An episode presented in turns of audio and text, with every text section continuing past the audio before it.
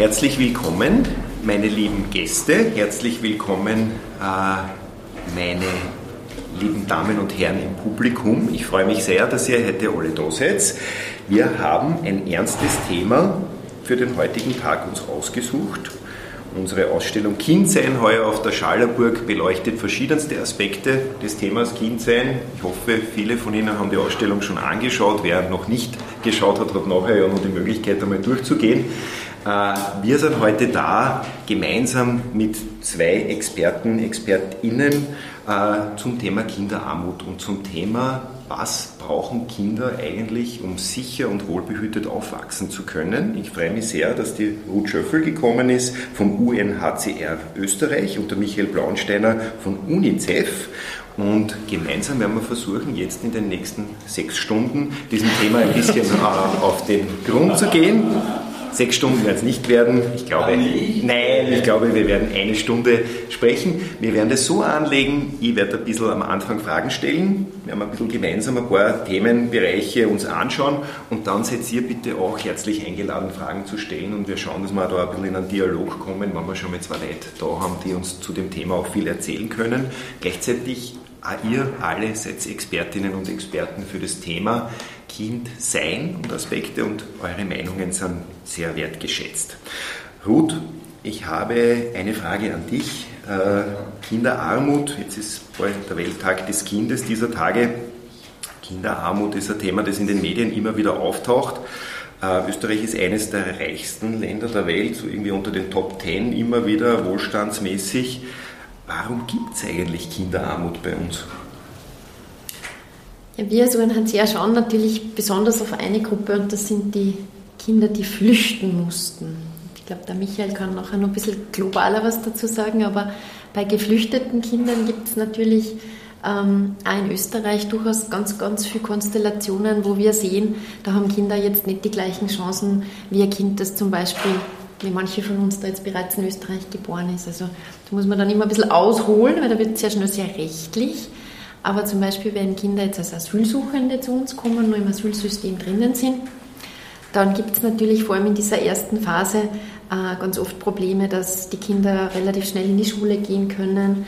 Und dann gibt es dann gibt's natürlich auch ganz klassisch die Probleme, wenn man jetzt zwar mit Eltern kommt, aber trotzdem diese Eltern in Österreich natürlich auch noch nicht zu Fuß gefasst haben, ähm, was denn die Eltern für Beihilfen kriegen. Und da gibt es kann man vielleicht nur ins Detail gehen, wenn es wen interessiert, da gibt es ein relativ großes Ungleichgewicht. Also da sehen wir, dass es in Österreich ähm, zwar relativ starkes soziales Netz gibt, mit der Sozialhilfe, die früher die Mindestsicherung war, aber da sehen wir, äh, dass gewisse Gruppen von Geflüchteten einfach nicht ähm, diese Bezüge kriegen können. Und das wirkt sich dann ganz klassisch aus, also das ist eine ganz eine klare mathematische Rechnung.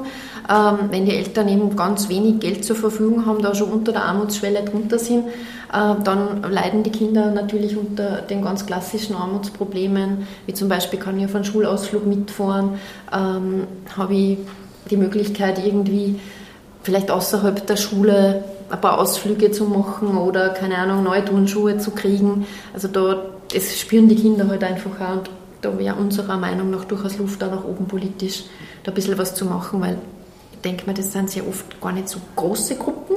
Das stellt man natürlich in Österreich sehr, sehr gern oft in den Fokus, weil es ein Thema ist, das sehr emotionaler besetzt ist. Ähm, aber sozusagen für die Kinder, die es betrifft, wird es natürlich einen riesen Unterschied machen, wenn sie da die gleiche Berechtigung hätten. Und da reden wir dann vielleicht später nochmal, aber ich wirf es jetzt nur in den Raum, dass wir es nicht vergessen. Dann gibt es natürlich nur diese Gruppe der unbegleiteten Kinder, die nach Österreich kommen.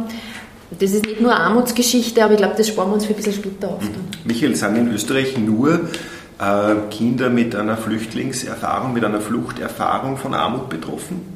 Nein, definitiv nicht. Ich meine, es gibt in Österreich auch unterschiedliche Abstufungen bei Armut. Also es gibt halt, es hat zum Beispiel jetzt letztes Jahr in 40.000 Haushalten haben halt Kinder gelebt, ähm, die jetzt die Wohnung zum Beispiel oder das Haus nicht ausreichend heizen konnten aufgrund der steigenden Kosten zum Beispiel.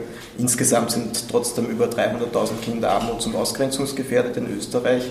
Und eben wie du richtig gesagt hast, Österreich ist ein sehr reiches Land prinzipiell. Und es ist schon durchaus möglich und das ist auch etwas, woran wir im Hintergrund viel arbeiten, dass das eben politisch gelöst wird auch.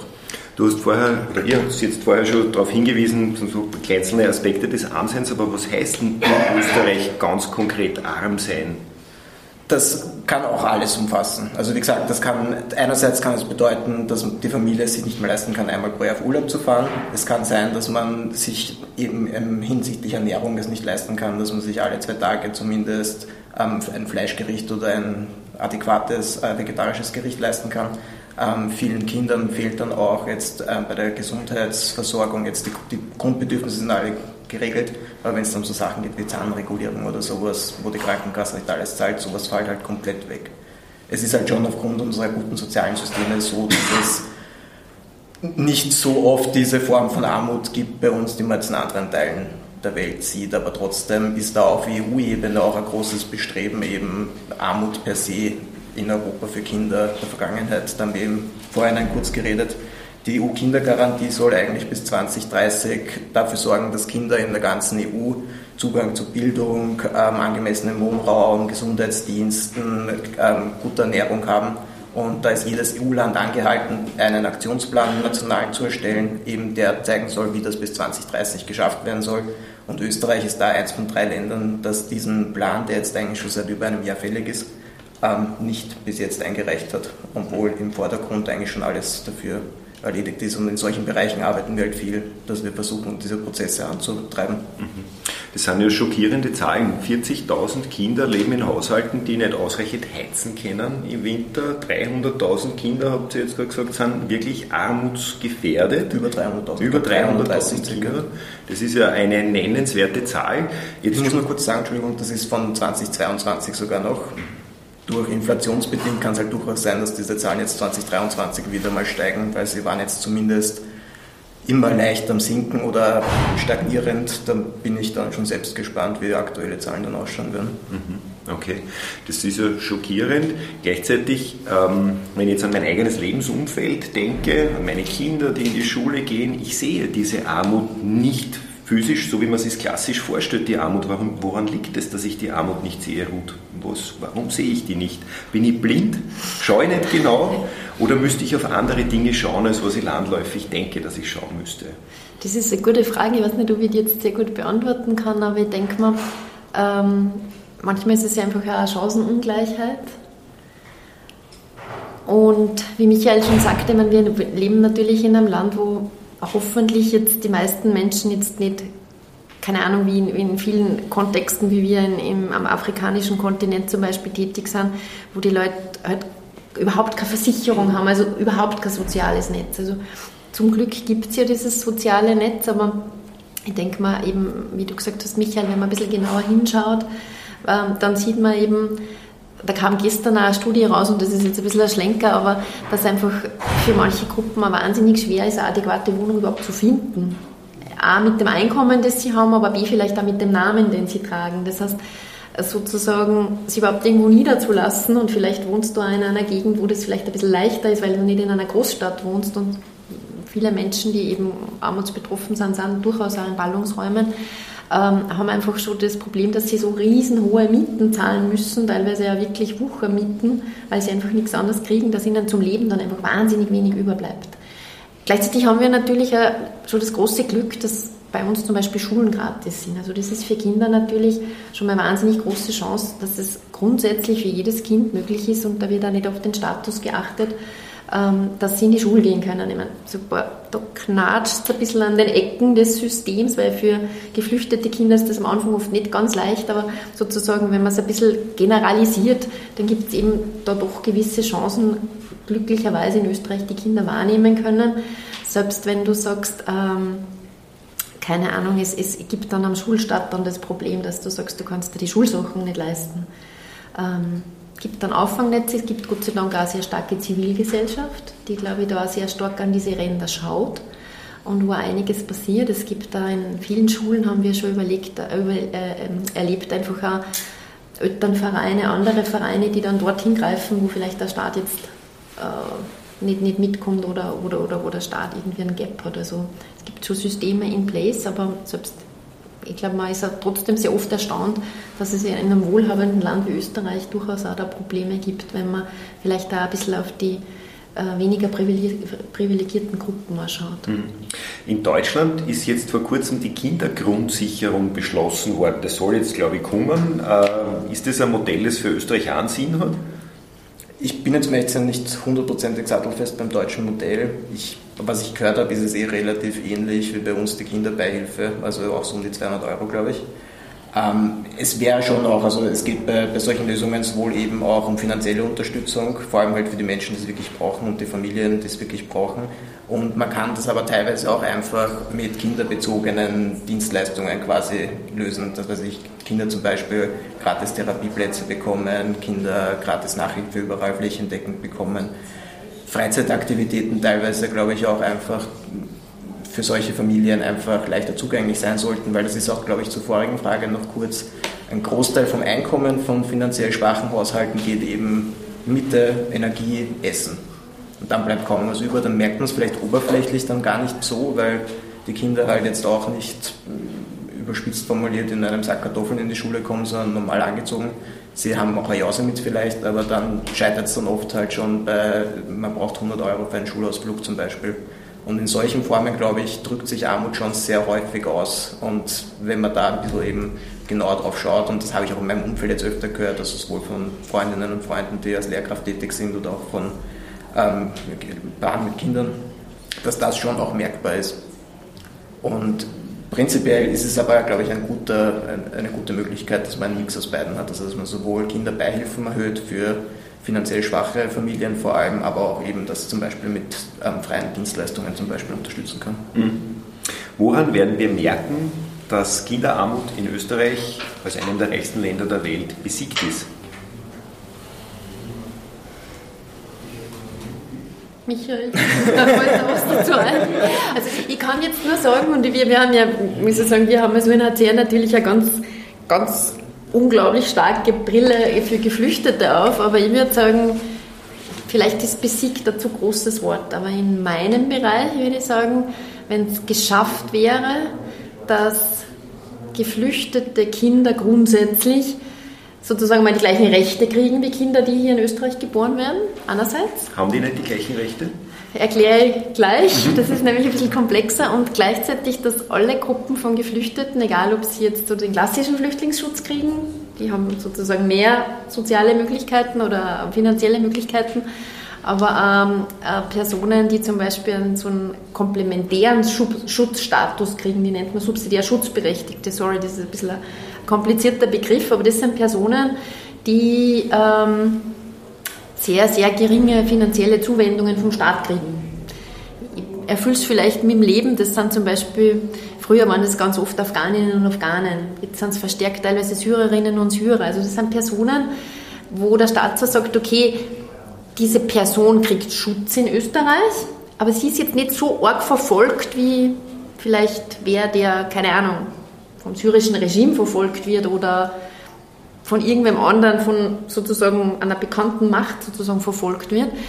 Ähm, aber in dem Land herrscht Krieg, die kriegen sozusagen diesen Schutz. Aber diese Personen, das sind natürlich sehr oft Kinder betroffen, ähm, haben keinen Zugang zur Sozialhilfe. Und das impliziert automatisch, dass diese Personengruppen wahnsinnig wenig finanzielle Mittel zur Verfügung haben, gleichzeitig sie aber sehr schwer tun, sozusagen anzukommen, weil es dann auch teilweise nicht für die Eltern auch nicht die Verschneidungen gibt zum Arbeitsmarktservice oder sonstiges, also wo, wo, man sozusagen diesen Sprung rausschafft. Das heißt, Kinder verharren da sehr oft in einer Situation, die wirklich Armut entspricht. Zurück zu deiner Frage, sozusagen, wenn man die gleichberechtigen würde, dann würde man natürlich für diese Gruppe Kinder Kinderarmut abschaffen. Und ich fürchte, wir rennen jetzt gerade in ein neues Problem, weil die Ukrainerinnen und Ukrainer, die ja doch jetzt mittlerweile, ich weiß es nicht ganz genau, 60.000, 70.000 Leute ausmachen, und ein sehr, sehr hoher Prozentsatz Kinder ist, die haben diesen Zugang auch nicht. Das heißt, im Umkehrschluss zu deiner Frage, wenn man da den Familien sozusagen mehr Rechte einräumen würde, würde man im Umkehrschluss natürlich auch Kinderarmut in diesem Bereich ähm, ja, eliminieren. Aber wie gesagt, so zum globalen Bild, glaube ich, gebe ich nicht mehr an dich, weil da bin ich definitiv nicht die Expertin. Also in, in Österreich, deswegen ist auch der nationale Aktionsplan zum Beispiel so wichtig, weil da eben zumindest dann einmal eine Rahmenstruktur geschaffen wird, wo man weiß, welche Kinder betrifft das in Österreich, also welche müssten jetzt wirklich gezielt erreicht werden mit Maßnahmen, welche Maßnahmen brauchen die, damit eben mal alle Grundbedürfnisse zumindest auch mit staatlicher Unterstützung dann, was in Österreich halt auch möglich ist, ähm, umsetzen kann. Und dann in weiterer Folge geht es halt auch darum, dass man Kindern wirklich, auch dann allen Kindern, eine Partizipation im Leben ermöglichen kann, eben ohne Einschränkungen wie, ich kann jetzt nicht, keine einmal pro Woche ins Schwimmbad gehen zum Beispiel. Da habe ich gestern jetzt auch erst kurz ein kurzes Interviewausschnitt in einer Studie gesehen von einem Kind, das gesagt hat, ja, mein liebstes Hobby ist Schwimmen, aber es ist halt so teuer bei uns in der Gegend, das heißt, es geht halt maximal einmal im Monat oder so. Und, ähm, aber auch jetzt, wenn ein Kind zum Beispiel ein Instrument lernen will oder sowas, an solchen Sachen scheitert es dann Österreich halt auch dann schnell einmal an finanziellen Mitteln. Das heißt, national gesehen wäre das einmal ein guter Start, dass endlich dieser nationale Aktionsplan verabschiedet wird und man sich dann von verhältnismäßig okayem Niveau weiter hoch bzw. runterarbeitet, also die Zahl sollte sinken. Ähm, das würde ich sagen. Und dann halt, was wichtig ist auch und was bei uns in Europa zumindest der Weg ganz gut gegeben ist, man muss das halt auch statistisch erfassen können, dass man halt wirklich weiß, welche Kinder sind das, wo sind sie. Also das ist auch so eine Grundlagenarbeit, die aber auch zum Beispiel im nationalen Aktionsplan drinnen wäre. Und was wir halt bei Kindern schon auch sehen, und ich glaube, da verschränken sie die Themen dann auch ein bisschen ähm, und aus der Armut raus eher in das Rechtsthema sozusagen, kriegen alle Kinder die gleichen Rechte da würden wir uns halt wünschen oder sehr stark hoffen, dass die Kinderrechte insofern gestärkt werden, dass das Kind in jeglicher Art von Verfahren sozusagen als eigene Person gesehen wird. Also ihr könnt euch vielleicht erinnern oder Sie können sich erinnern, ähm, es gab einige, einige Abschiebungsfälle aus Österreich.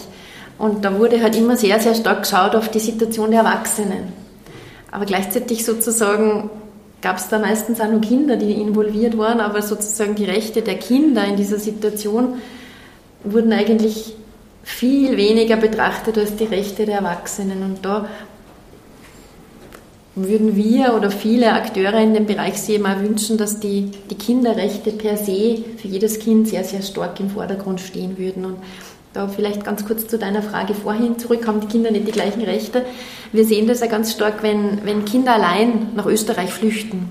Und ich muss ein bisschen nerven mit dem geflüchteten Thema, weil das eben so unser Thema ist. Ähm, wenn die allein nach Österreich kommen, dann schaut das so aus, dann werden die Grundbedürfnisse natürlich befriedigt, weil sozusagen man kommt irgendwo an, man kann irgendwo schlafen, man kriegt was zu essen. Normalerweise kommt man dann auch ins Asylverfahren, man bekommt im Asylverfahren dann auch ein bisschen was erklärt, wie funktioniert das, aber trotzdem gibt es da ganz ein großes Manko. Äh, diese Kinder bekommen eigentlich am Anfang keinen Obsorgeberechtigten. Das ist jetzt ein bisschen kompliziert, aber wenn Sie sich vorstellen, ob es Leute im Raum gibt, äh, ähm, die vielleicht jetzt nicht ganz klassisch von Vater und Mutter oder einem Elternteil aufgezogen wurden, sondern die eben vielleicht keine Eltern hatten oder wo die Eltern nicht in der Lage sind, die Kinder, äh, die Kinder zu betreuen, dann gibt es in Österreich das System der Obsorgeberechtigten. Das heißt, für, jeden kind, für jedes Kind in Österreich gibt es grundsätzlich einen Vertreter oder Vertreterin, die für das Kind zuständig ist und mit dem Kind Entscheidungen trifft. Und für geflüchtete Kinder, die über 14 sind, also für geflüchtete Jugendliche, ist eben das System im Moment so, wenn sie ankommen, dann dauert es oft wahnsinnig lange, bis sie so einen Vertreter kriegen. Weil im Moment da sehr viele Kinder angekommen sind, sehr viele Kinder allein ankommen. Das System ist im Moment sehr langsam. Und das kann dann eben zu Situationen führen, wenn eine medizinische Entscheidung getroffen werden muss oder andere Entscheidungen anstehen. Wie geht es mit der Schule weiter? Kann das Kind dann überhaupt in die Schule gehen? Da gibt es niemanden, der dafür verantwortlich ist und de facto grundsätzlich auch niemanden, der sich darum kümmert. Und das wäre für uns ein ganz großes Anliegen, dass man da was ändert. Das ist jetzt nicht ganz klassisch Armut, aber spielt natürlich in den Bereich, den, welche Möglichkeiten habe ich oder wie kann ich wo ankommen und wie kann ich mich natürlich als Kind entwickeln oder wer hilft mir als Kind einfach meinen Weg zu gehen. Also da gibt es sozusagen auch noch Potenzial, wo wir als UNHCR uns eben ganz stark dafür einsetzen, zu sagen, ähm, da sollten wirklich alle Kinder die gleichen Rechte kriegen. Mhm. Rechte, wichtiges Thema, bitte. Ja, und das, was halt auch ist, ähm, das geht ja auch in eine ähnliche Richtung, glaube ich. Wir arbeiten halt auf der ganzen Welt auch mit Regierungen zusammen, eben spezifisch darauf achtend, dass, was allgemein auch in Österreich zum Beispiel viel zu wenig umgesetzt wird, staatliche Hilfen und Programme mehr auf Kinder ausgerichtet sein müssten einfach. Beispiel jetzt ähm, Corona-Hilfen zum Beispiel die letzten Jahre waren verhältnismäßig in Österreich sehr hoch und auch in die Inflationseinmalzahlungen sind, glaube ich, im, im europäischen Vergleich recht hoch gewesen. Aber es ist halt alles nach dem Gießkannenprinzip gelaufen und es wurde nie wirklich darauf geachtet, jetzt, ähm, wer braucht das jetzt besonders, welche, also es, es, hätte da in die Richtung zum Beispiel schon viel Potenzial in Österreich gegeben die letzten Jahre, dass man das abfangt. Und jetzt vor allem bei der Inflation, glaube ich, wird man es recht bald auch stärker noch merken, eben, dass es da nicht so viel zielgerichtete Hilfen gegeben hat, weil eben dann schon viele Leute mit den 500 Euro oder 400 Euro, was letztes Jahr der Klimabonus dann zum Beispiel war, ähm, ist eine super Hilfe, sicher kurzfristig, aber wenn man halt von einem Verdienst mit 2.000 bis 3.000 Euro lebt, sonst geht es dann noch besser ohne oder mit einem geringeren Betrag, als wenn man halt mit 1.300 Euro circa auskommen muss. Das ist halt diese Diskrepanz, wo noch ein bisschen zu wenig spezifisch auch auf Kinder geschaut wird. Und das ist aber in fast allen Bereichen leider so noch. Mhm. Ihr habt jetzt Rechte relativ häufig angesprochen, die Kinder haben. Werden die Kinderrechte in Österreich genug beachtet oder brauchen wir da mehr? Ähm, ja, also prinzipiell die grundlegenden Rechte werden in Österreich schon beachtet. Ähm, es gibt halt immer dieses klassische, auch gern von Eltern so, Kinder haben auch Pflichten. Ähm, prinzipiell ist das schon in Österreich so, es ist alles ausbaufähig auch und wie man sieht, es ist ja auch ein Kinderrecht, dass ein Kind nicht in Armut aufwachsen soll und das findet bei uns auch statt. Und es gibt Diskriminierung, gibt es zum Beispiel mehr als genug, glaube ich, auch in Österreich noch. Ähm, es ist natürlich noch ein langer Weg und ist dann vielleicht auch eher das Bild einer perfekten Welt, aber es ist halt genau das, wo wir hinwollen oder zumindest einer besseren Welt, nicht perfekt vielleicht. Und woran wir auch arbeiten, dass in Österreich eben auch die Kinderrechte dann wirklich von A bis Z aktiv. Ist Armut ein absoluter Begriff oder ist es nicht auch ein relativer Begriff, wenn wir jetzt eine globale Dimension überwechseln? Was bedeutet Armut in Österreich? Was bedeutet Armut vielleicht im Sudan oder jetzt aktuell in Libyen? Was, was bedeutet, wie sind da die Unterschiede und was sind Prioritäten, die auf der internationalen Ebene bei euch gesetzt werden in den Organisationen? Soll ich anfangen? Wie du ähm, also es ist schon jetzt rein von den absoluten Zahlen halt ein massiver Unterschied. Wir in Österreich sprechen wir bei der Armutsgrenze für Erwachsene, ich glaube 1368 Euro pro Monat, zwölfmal im Monat. Ein Kind unter 14 Jahre sind dann glaube ich irgendwas um die 400 Euro noch zusätzlich. Und bei extremer Armut im internationalen Kontext, was jetzt noch immer, ähm, das ist erst gestern ein Bericht von der Weltbank und von uns kommen, das betrifft jetzt noch 333 Millionen Kinder, die wirklich mit weniger als 2,15 Dollar am Tag auskommen müssen. Und dann insgesamt sind es dann noch 1,4 Milliarden Kinder auf der ganzen Welt, die mit weniger als 6,85, glaube ich, am Tag leben müssen. Und das ist halt schon eine Diskrepanz, wo es dann oft wirklich um Leben und Tod geht, wo es halt auch darum geht, ähm, dass die Kinder es extrem schwer haben, überhaupt dann jemals aus diesem Kreislauf rauszukommen weil in solchen Situationen ist es oft so, dass es dann schwierig ist, eine angemessene Bildung zu erhalten, um eben in Zukunft aus diesem ganzen Kreislauf auszubrechen. Die Grundbedürfnisse, Nahrung, äh, gesundheitlichen Grundbedürfnisse sind halt auch wirklich oft nicht gedeckt dann. Und das sind natürlich auch dann Bereiche, wo wir so klassisch tätig sind international, dass wir eben diese Grundbedürfnisse versuchen zu klären.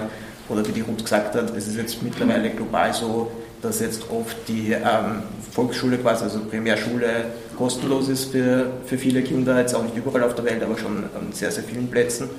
Und ich war jetzt zum Beispiel im Anfang Mai in Malawi eine Woche und da ist, äh, ich glaube, fast 98 Prozent oder 92 Prozent der Kinder gehen wirklich in die Volksschule quasi, in die Primärschule und dann ist ein Cut auf circa, ich glaube, es sind 40 Prozent, die noch eine Sekundärschule besuchen und zur Universität schaffen es dann insgesamt 2 Prozent, glaube ich. Und das, da merkt man halt einfach diesen riesigen Abfall, dass aber einem gewissen Punkt dann im internationalen Kontext die Kinder dann auch einfach aus dem Schulleben ausscheiden, sie müssen arbeiten. Teilweise ist halt doch immer wirklich Kinderehe eine, ein großes Thema auch ähm, und sie sind dann halt zusätzlichen Gefahren ausgesetzt im Alltag, die es bei uns dann halt nicht so gibt. Mhm. Und auch einfach alltäglichen Problemen wie ähm, ein Kind muss, statt es in die Schule geht, drei Stunden Wasser holen gehen damit sie überhaupt einmal zumindest 30, 40 Liter sauberes Wasser, was A, kein Kind machen sollte. Und das sind halt so Grundbedürfnisse, die bei uns einfach im Normalfall gedeckt sind. Also Bildung, ein ganz wichtiges Thema. Siehst du das auch so? Ja, wir haben gerade erst vorige Woche unseren ähm, Bildungsbericht über, über Bildung von geflüchteten Kindern rausgegeben und das deckt sich leider eh ziemlich mit dem, was du gerade gesagt hast. Also ähm, die Zahlen von, von geflüchteten Kindern, die sozusagen, was bei uns Volksschule heißt, in Deutschland Grundschule, das dauert zwischen vier und sechs Jahre ungefähr, da sind nur 65 Kinder, so 65 Prozent der Kinder zumindest in der Schule, also das steigt konstant. Aber wenn man dann weiter schaut, ab 10, ab 12, da bewegen wir uns dann schon im Bereich von, glaube ich, 45 Prozent. Also das geht dann, das dünnt dann extrem aus, wenn es Richtung Hochschule geht. Und ich glaube, was uns sehr stark Sorgen bereitet, überhaupt weltweit, wenn wir uns den Zustand anschauen, dass es im Moment wahnsinnig viele Konflikte gibt, die sehr, sehr alt sind, aber die nicht gelöst werden. Und dann viele neue Konflikte, die noch dazukommen. Also wir, wir haben sozusagen ein Bild, wo sehr, sehr viele Kinder einfach von Konflikten und Kriegen betroffen sind. Und sobald dieser Konflikt, und das, die Syrien-Krise ist leider eines der, der schlimmsten Beispiele, ähm, in Syrien war sozusagen vor Ausbruch des Bürgerkriegs war, war die, das Bildungsniveau relativ hoch. Also es gab kaum wen, der nicht lesen konnte. Oder es hatte zumindest jeder diese sechs bis acht Jahre Schulbildung. Und das geht jetzt wahnsinnig runter weil ähm, die Menschen eben mittlerweile so arm sind, dass sie es gar nicht leisten können, die Kinder in die Schule zu schicken, weil Schule auch nicht überall gratis ist. Und weil man natürlich als erstes mal schauen muss, wie, wie ernähren wir die Familie. Und das ist natürlich eine enorme Benachteiligung für diese junge Generation und ist natürlich ein riesiges Armutsthema, weil je weniger Bildung ich habe, desto leichter werde ich arbeitslos später. Also das sehen wir in Österreich, das sehen wir überall, also das zieht sich quer durch. Ähm, desto leichter werde ich arbeitslos, desto leichter lande ich im informellen Sektor, das heißt, bin ich nicht versichert, werde ich ausgenützt. Ähm, desto leichter lande ich natürlich als Kind vielleicht in einer, in einer Ehe, die nicht gewollt ist, weil man die Kinder sozusagen zumindest irgendwie versucht zu versorgen. Äh, das sind natürlich, das zieht sie sozusagen mit diesem Bildungsthema ziehen sie natürlich ganz, ganz viele Armutsthemen mit. Ihr habt es vorher beide schon angesprochen, Lobbyarbeit. Also große internationale Organisationen sowie UNICEF, UNHCR versuchen eine Lobbyarbeit zu machen. Jetzt hast du gerade das Beispiel Syrien angesprochen. Kann man da überhaupt Lobbyarbeit bei einer Regierung machen und sagen, bitte, wir müssen da was tun oder ist das nicht eh unmöglich? Das ist eine Frage, die man sehr schwer beantworten kann. Wir haben dieses Problem auch sehr, sehr oft in den Nachbarländern, muss ich ganz ehrlich sagen, weil äh, die Menschen, die geflüchtet sind, weil sie eben zu kritisch waren oder weil sie verfolgt werden, die kommen dann natürlich in Länder, die schon sehr, sehr viele Leute aufgenommen haben, wo das Bildungssystem das dann nicht mehr aushält. Natürlich in Kriegsländern selber ähm, ist der Zugang zur Bildung einfach oft so schwierig, selbst wenn die Bildungseinrichtungen offen sind, dass sich die Eltern nicht mehr trauen, die Kinder in die Schule zu schicken, weil es zu gefährlich ist. Also in einer aktiven Kriegssituation sozusagen am Bildungssystem zu arbeiten, ohne jetzt in irgendwelche diplomatischen Verstrickungen reinzugehen, ist, glaube ich, einfach überhaupt wahnsinnig schwierig. Also wir sehen es auch in der Ukraine, ähm, wo die Bildung grundsätzlich auch sehr in Ordnung war, wo, glaube ich, kenne jetzt die genauen Bildungszahlen nicht, aber wo die, die Leute sehr gut gebildet waren, sozusagen diese Basisbildung jeder hatte. Äh, da ist es im Moment in den umkämpften Gebieten wahnsinnig schwierig, die Schule aufrechtzuerhalten und dabei versucht dort der Staat natürlich selbst alles, weil der Staat verfolgt ja seine Bürger in dem Fall überhaupt nicht. Also der Staat steht ja zu seinen Bürgerinnen und Bürgern, aber selbst da ist es wahnsinnig schwer, sozusagen diese Kontinuität der Bildung aufrechtzuerhalten. Und da bei den Ukrainerinnen und Ukrainern ist für uns ein ganz ein neues Setting eigentlich, dass da die Ukraine eigentlich versucht, ihr Bildungssystem auch im Ausland aufrechtzuerhalten, wo wir sehr stark in Diskussion waren, weil du Lobbyingarbeit angesprochen hast, äh, um auch mit den Behörden vor Ort zu reden und zu sagen, was macht denn für die Kinder Sinn im Ausland, wenn die jetzt länger dort sind und vielleicht erst ganz jung sind und noch nicht kurz vorm Abschluss stehen? Macht es wirklich Sinn, dass diese Kinder in einem Online-Unterricht jahrelang bleiben?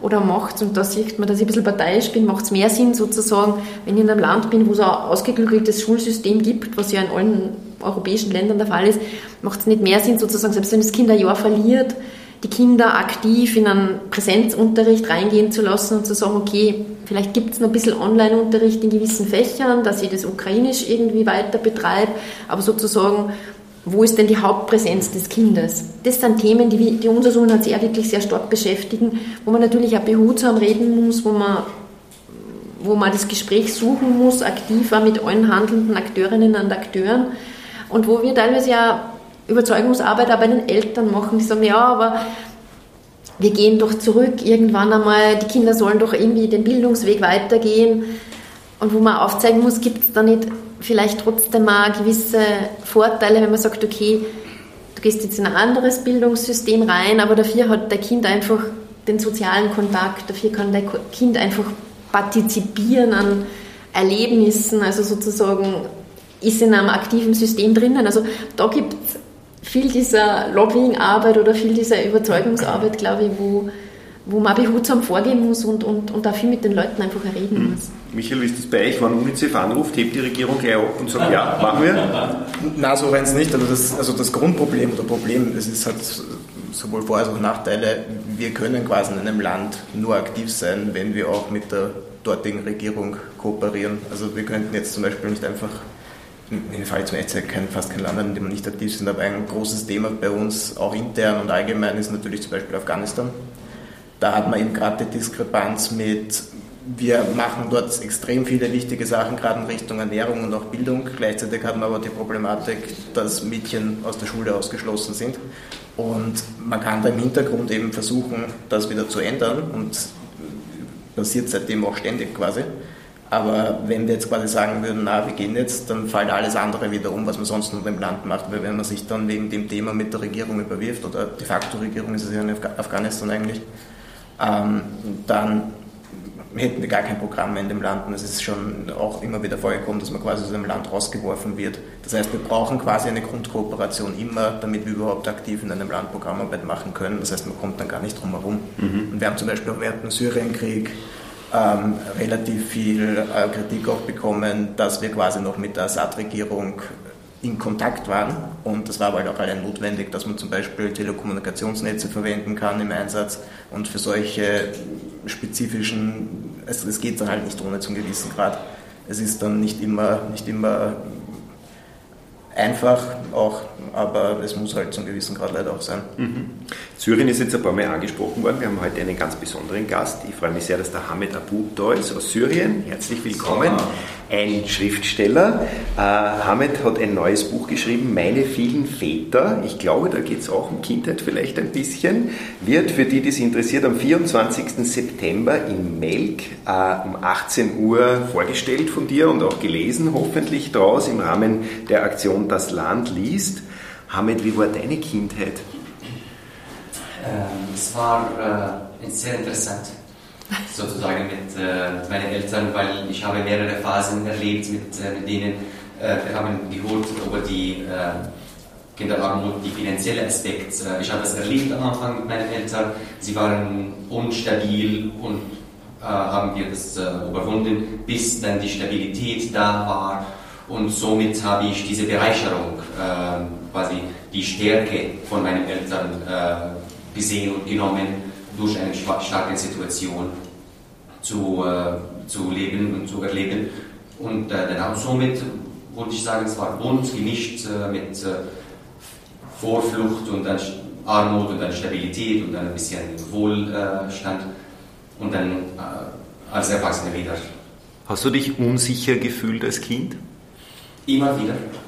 Äh, ich glaube, es gehört dazu, aber ähm, vielleicht weil ich in Algerien gelebt habe und dann zurück musste nach Syrien, äh, war die Unsicherheit, dass ich schon als Kind äh, die Unzugehörigkeit äh, erlebt habe, äh, neu anzufangen als äh, elf, zehn Jahre, zehn Jahre alt, elf Jahre alt, in einem Heim, Heimat eigentlich äh, zu leben.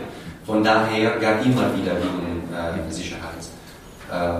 und die Frage, Zugehörigkeit. Ja, Zugehörigkeit. Wie hast du das erlebt, die Unzugehörigkeit? Das ist ein spannendes Wort. Wie hast, du, du hast die Sprache der Menschen gesprochen, du hast ja die Kultur auch irgendwie mitgebracht oder miterlebt selber in deiner, der Heimat deiner Eltern und trotzdem hast du dich unzugehörig gefühlt, sagst du?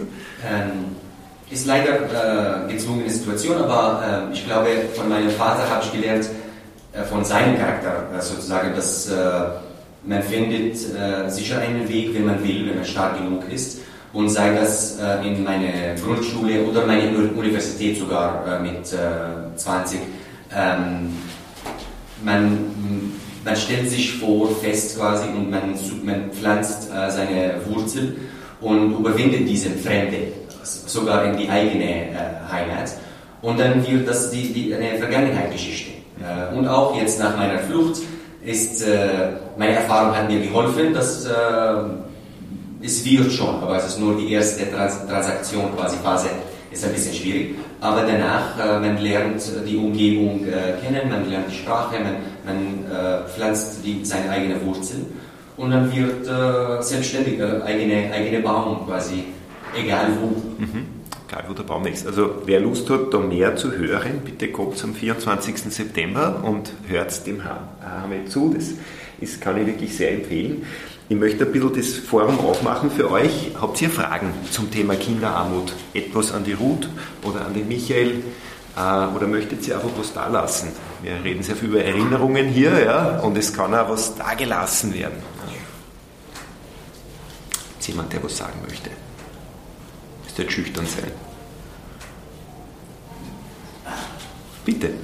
Naja, vielleicht zu der Frage von, von Anfang an. Äh, Sie sehen in Ihrem Umfeld die Kinderarmut nicht so sehr.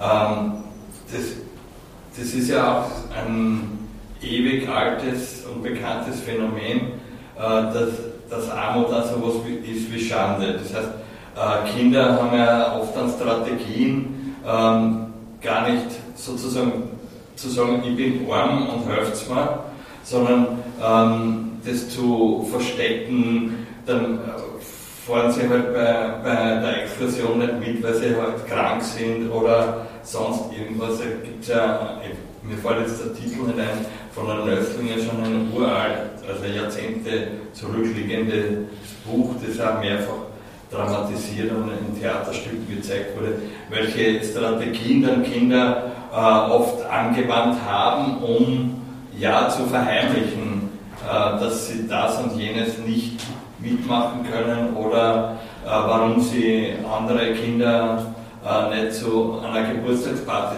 nach Hause einladen können oder ähnliches. Mhm. Mhm. Was kann man machen, um, das, um den Kindern zu helfen mit der Scham? Was ihr? Soll ich in einer Geburtstagsparty zahlen?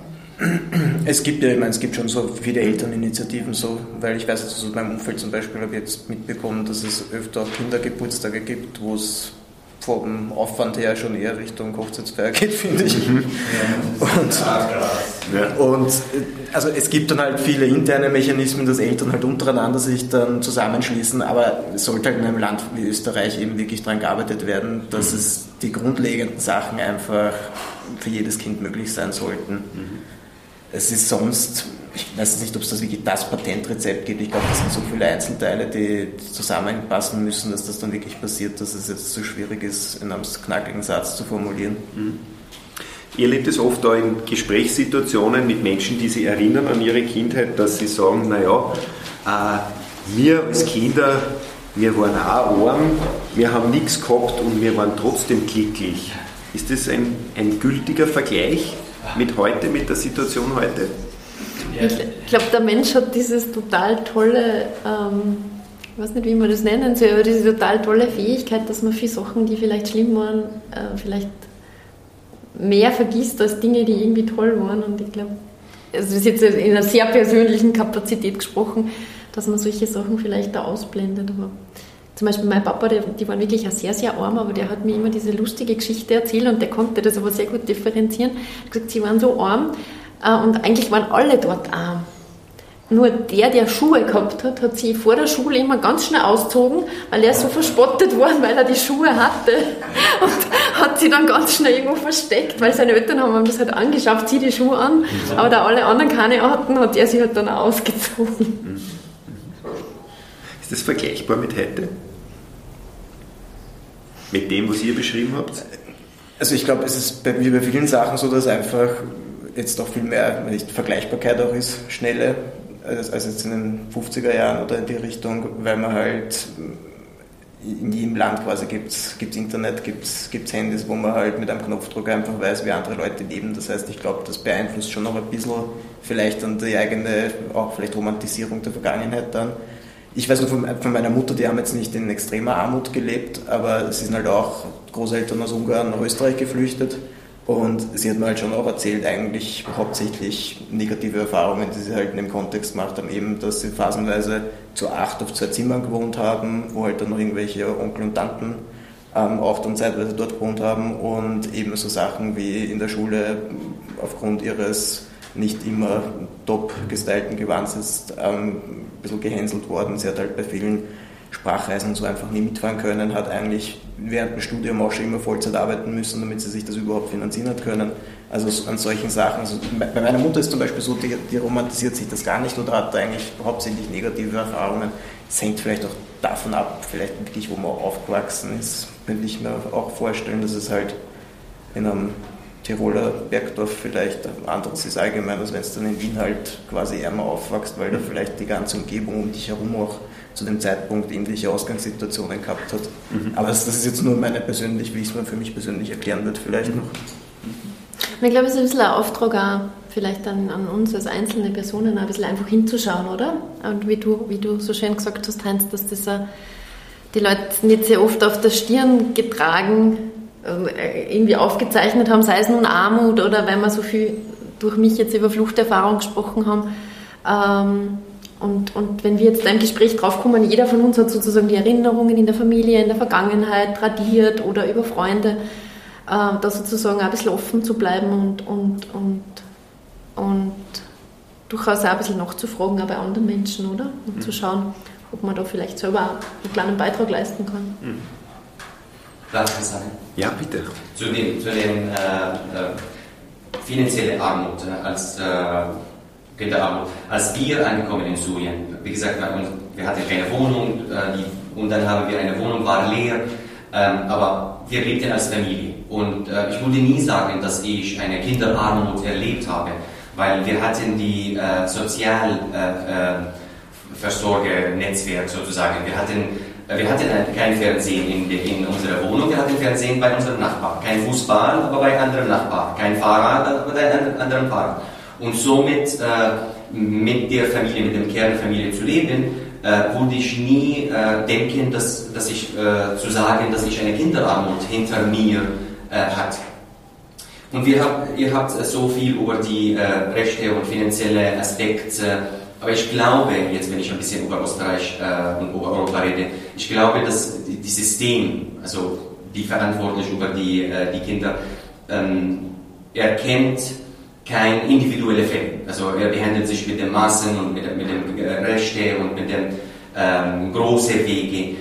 Aber ich glaube, auf einer emotionalen Ebene, die Kinderarmut äh, fängt an oder, oder entsteht, wenn die Kinder fliehen mussten, zum Beispiel und hier leben ohne ihren, ihren äh, Kinder, äh, ohne ihren äh, Eltern. Mhm. Also die Kinderarmut für mich steht, äh, wenn ein Kind ein paar Monate ohne Vertretung zum Beispiel leben musste und danach mit einem verantwortlichen Obsorger zum Beispiel äh, Betreuung, aber trotzdem ohne die ähm, Berührung von einem Vater, Mutter oder eine väterliche oder mutterliche äh, Figur.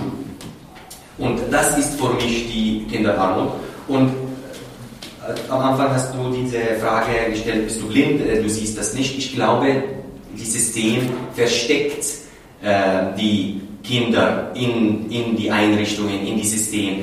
Ähm, wie du gesagt, äh, Michael, vielleicht äh, die Kinder gehen in die Schule, äh, sie sind versteckt dort, also sie sind nicht auf die Straße, aber sie sind ohne Schulmaterial. Sie können das nicht leisten oder sie können die Sachen nicht. Äh, die Kinder sind in Einrichtung bei der Caritas oder woanders oder so, aber sie bekommen zum Beispiel 10 Euro pro Woche. Sie haben nur zum Schlafen und zum Essen, aber 10 Euro pro Woche. Und das, und das macht Arm, äh, Kinderarmut. Und ähm, und es macht krank. Und Kinderarmut, wenn man das wirklich erlebt auf einer, jetzt sage ich finanzielle Ebene oder emotionale Ebene, ich denke, das ist eine äh, Trauma, die man wirklich äh, nicht schnell und leicht äh, entkommen kann. Also wir verstecken Armut, das ist jetzt ein paar Mal schon rausgekommen, dieses, dieses Scham und auch dieses, dieses Wegtun. Ja, und auch noch so der öffentliche Diskurs geht ja oft so, wer arm ist, ist selber schuld. Ne? Was dann natürlich auch, dann auch dazu führt, dass man sich nicht outet, äh, weil man selber weiß, stimmt ja gar nicht. Meine Eltern sind nicht, äh, haben, haben keinen Scheiß gebaut und trotzdem können wir die Wohnung nicht heizen oder so. Ähm, Wenn wir nur einmal in die Utopie zurückgehen, Kind sein, unsere Ausstellung dreht sich auch ein bisschen um das, was man schön sich erträumt. Was erträumt ihr euch, Ruth und Michael, dass in einem Jahr in Sachen Kinderarmut geleistet sein sollte? Ruth, was träumst du? Hui, ein Jahr ist ein kurzer Horizont. Ja, aber man muss einmal anfangen. Man muss einmal anfangen. Also, wir haben schon drüber gesprochen, du hast das ja gerade nochmal erwähnt. Also, ich würde mir wirklich wünschen, dass bei diesem Absagethema jetzt was weitergeht, weil dadurch manche Kinder einfach zu mehr Rechten kommen und sie das meiner Meinung nach auf ihren ganzen Lebensweg auswirken wird. Das ist vielleicht ein kleiner Traum, aber ich glaube, für manche Kinder würde einen totalen Unterschied machen. Und ein bisschen längerfristig würde ich mir halt sozusagen, wenn ich jetzt doch über den Tellerrand von dem einen Jahr hinausblicken darf, würde ich mir halt wünschen, dass alle Kinder einfach die gleichen Rechte haben. Michael? Und den letzten Punkt hast du mir schön gestohlen. Wir kennen uns uns gemeinsam. Ausgeborgt, ja, Entschuldigung. Ähm, also auf nationaler Ebene und ich hoffe, das ist nicht unrealistisch auch, eben mal mindestens die Verabschiedung des ähm, nationalen Aktionsplans. Dann sind wir halt auch in Österreich mit nur sehen, wie es in Zukunft weitergeht, weil wir nächstes Jahr auch Wahlen haben sollten wieder. Und auf globaler Ebene, es ist noch immer unser Ziel, bis 2030 zumindest, dass extreme Kinderarmut der Vergangenheit angehört. Momentan hinken wir leider schon hinterher, auch aufgrund von Corona und Inflation. Es ist nicht komplett unmöglich bis dahin, es schaut jetzt gerade nicht optimal aus. Das heißt, auch in der Richtung hoffe ich mir einfach wirklich vermehrte Anstrengungen und das halt primär von politischer Seite überall. Super. Ich finde, das sind eigentlich gute Schlussworte. Wenn es nichts mehr gibt, wenn ihr noch Fragen habt, dann bitte einfach fragen oder sagen. Ansonsten lade ich euch ein zum Nachgespräch in der Ausstellung. Wir ah. sind erst auf halbem Weg. Ah, du hast noch eine Frage? Ja? Ja, Ma, danke. Ja? das ist aber überhaupt kein Wunsch, das ist auch eine Einladung. Wer es nicht zum Hammet schafft, der hat vielleicht eine andere Gelegenheit, wirklich interessante Menschen kennenzulernen an unserem langen Tag der Flucht, der am 6. Oktober stattfindet. Ähm, Programm ist online unter langertagderflucht.at. Ich kann jetzt nicht alle Programmpunkte ankündigen, es sind nämlich sehr viele und sie sind auch sehr verstreut sozusagen über, über Österreich. Danke für den Hinweis. Wo findet man das? Wo findet man das? Programm unter Langer Tag der Flucht in anwort.at. Okay, super. Ja, wobei ja. habt ihr den von UNHCR, UNHCR.at einen Link dort? Ja, man kann auch einfach auf unserer Homepage schauen. Entschuldigung. UNHCR.at guckt man direkt hin, Langer Tag der Flucht.at ist man direkt am Programm. Ja, danke, das ist mir das Liebste, wenn andere sozusagen mir die. Ankündigungen einflüstern. Dann Michael Roth, ich danke euch sehr herzlich fürs Kommen, für den Besuch bei uns auf der Schallerburg. Ich hoffe, ihr bleibt uns gewogen. Noch bis 5. November haben wir geöffnet. Unsere Ausstellung Ich würde mich freuen, euch und auch euch, liebe Gäste, noch einmal begrüßen zu können bei uns hier. Und ich wünsche uns allen ein Jahr, ein Jahrzehnt ohne Kinderarmut, vielleicht in zehn Jahren, äh, haben wir das alles hinter uns gelassen. Ja, das wäre fein. Das wäre fein. Schönen, schönen Tag. Danke.